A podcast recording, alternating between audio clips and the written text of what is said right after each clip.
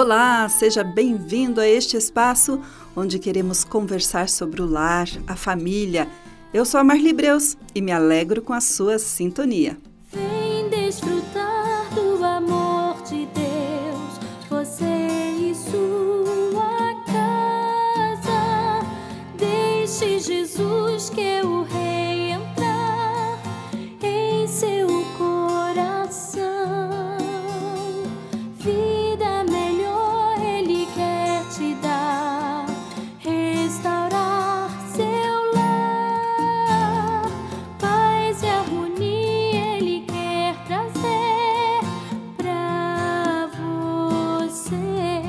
Programa anterior, falei sobre o propósito de Deus para a maternidade e hoje vamos falar aos pais, a você que é ou está a caminho desta função. Você sabia que a paternidade é uma função divina? Sim, porque o papel do pai teve origem no próprio Deus, nosso Pai Celestial, e é um papel e chamados divino.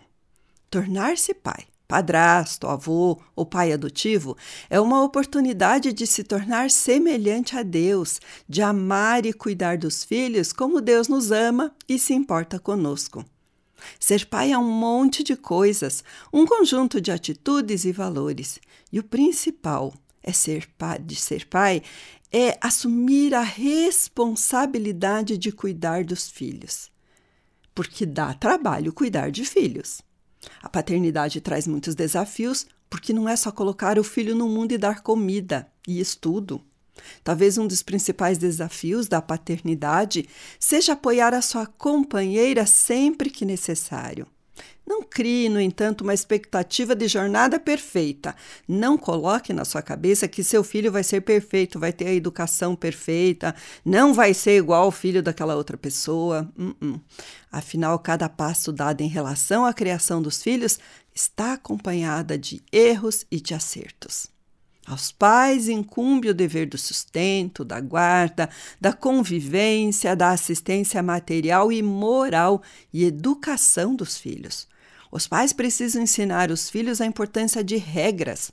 Nosso mundo é regido por leis e regras de boa convivência, e os filhos precisam aprender em casa, com os pais, com o exemplo dos pais. Caso contrário, terão muitas dificuldades em sua vida de adolescentes e de adultos.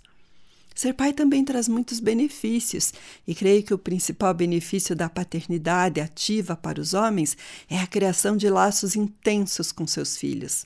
É na rotina de cuidado que surgem pequenos momentos de afeto e descoberta.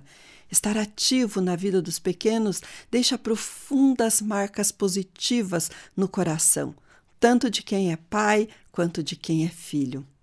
Será que a ausência de um pai na vida dos filhos pode causar danos? Com certeza sim.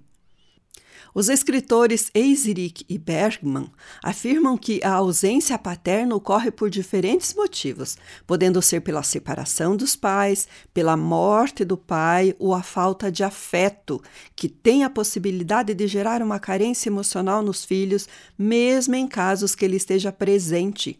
Porém, essas situações são captadas de modos diferentes por cada pessoa.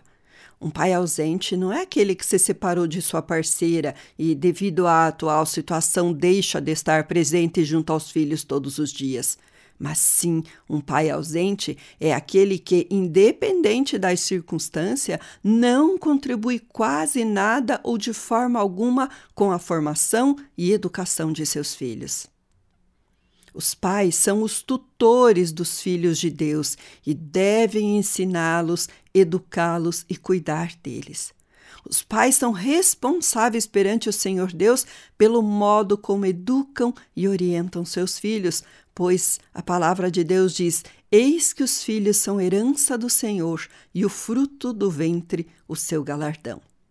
Querido ouvinte, nossos filhos são o maior presente, a maior dádiva que recebemos de Deus. Porém, é um presente que não nos pertence, uma vez que não criamos eles para o mundo e sim para Deus. Isto é parte imprescindível numa paternidade responsável. Nossos filhos são nossos herdeiros. Uma paternidade responsável procura também deixar uma herança para os seus filhos. Nossos filhos espirituais devem herdar de nós, como discipuladores, valores morais, valores éticos e também espirituais. Então, seja como um espelho para o seu discípulo, ensine-os principalmente sendo exemplo. Nossos filhos precisam muito de seus pais. Precisam de amor, de afeto, de carinho, de abraço, de beijos. Precisam de colo, de cuidado, de atenção, de provisão e de disciplina. Tudo isso temos que os pais psicológico e espiritual fazem como investimento. Lá na frente é que verão o resultado. Moisés, apesar de ter sido criada pelo povo egípcio, ele era um hebreu. Nossos filhos não são do mundo, mas sim de Deus. Eles precisam saber a que povo pertencem, ao povo de Deus. E quem é o seu Deus? Eles têm uma identidade. De Moisés foi hebraica, apesar de ter sido criado na casa de Faraó e no Egito. João Batista foi o que Deus quis que ele fosse. O que virá a ser esse menino? Os pais não sabem nada sobre o que Deus tem preparado para os seus filhos. Já ouviu a expressão inocente? Cabe aos pais trazer ao mundo, discipular, instruir, disciplinar, educar. Filhos os homens fazem, mas sucessor é Deus quem escolhe, porque Deus tem um propósito para eles e através da vida deles. Muitos pais veem o pastor, os professores da escola bíblica como responsáveis pelo ensino e formação da palavra de Deus no coração de seus filhos, mas estão enganados, diz o pastor Júlio César de Lima. Pois os filhos precisam ouvir os pais falando sobre a Bíblia, porque ela é alimento para todos nós, ela é instrução para a vida e um deleite para aqueles que amam a Deus. Se cremos de fato nisso, por que esperamos que os pastores e professores de nossas igrejas assumam isoladamente a responsabilidade pelo ensino de nossos filhos? O que fazer então para melhorar esse quadro? Querido ouvinte, quando pastores, professores e pais ensinam a palavra de Deus para os filhos, a eficiência é multiplicada.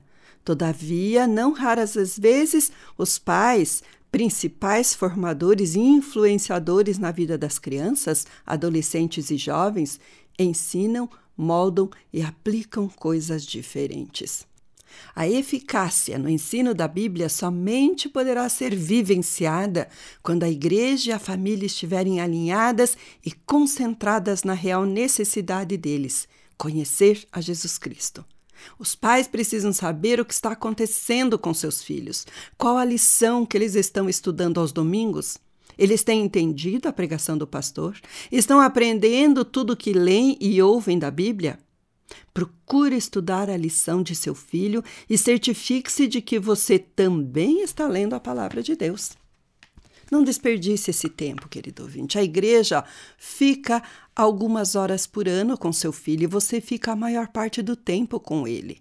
Os pais são os principais influenciadores na vida dos filhos, ainda que todas as distrações do mundo, videogame, televisão, filme, internet, pareçam gigantes influentes, elas não podem exercer maior influência que você na vida do seu filho.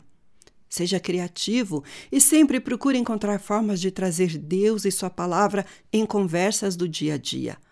Andando com Ele, sentado no carro, na praia, no shopping, na praça, use e aplique a palavra de Deus para o seu filho.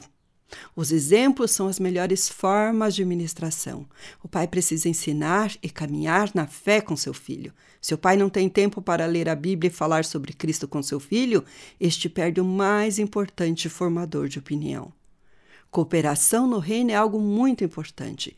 Pais e mestres precisam cooperar uns com os outros no ensino do Evangelho para os filhos. Essa parceria faz toda a diferença, mas é do pai, sim, é do pai a responsabilidade. É para ele que o Senhor passou a responsabilidade de educar, de ensinar enquanto este estiver aos seus cuidados.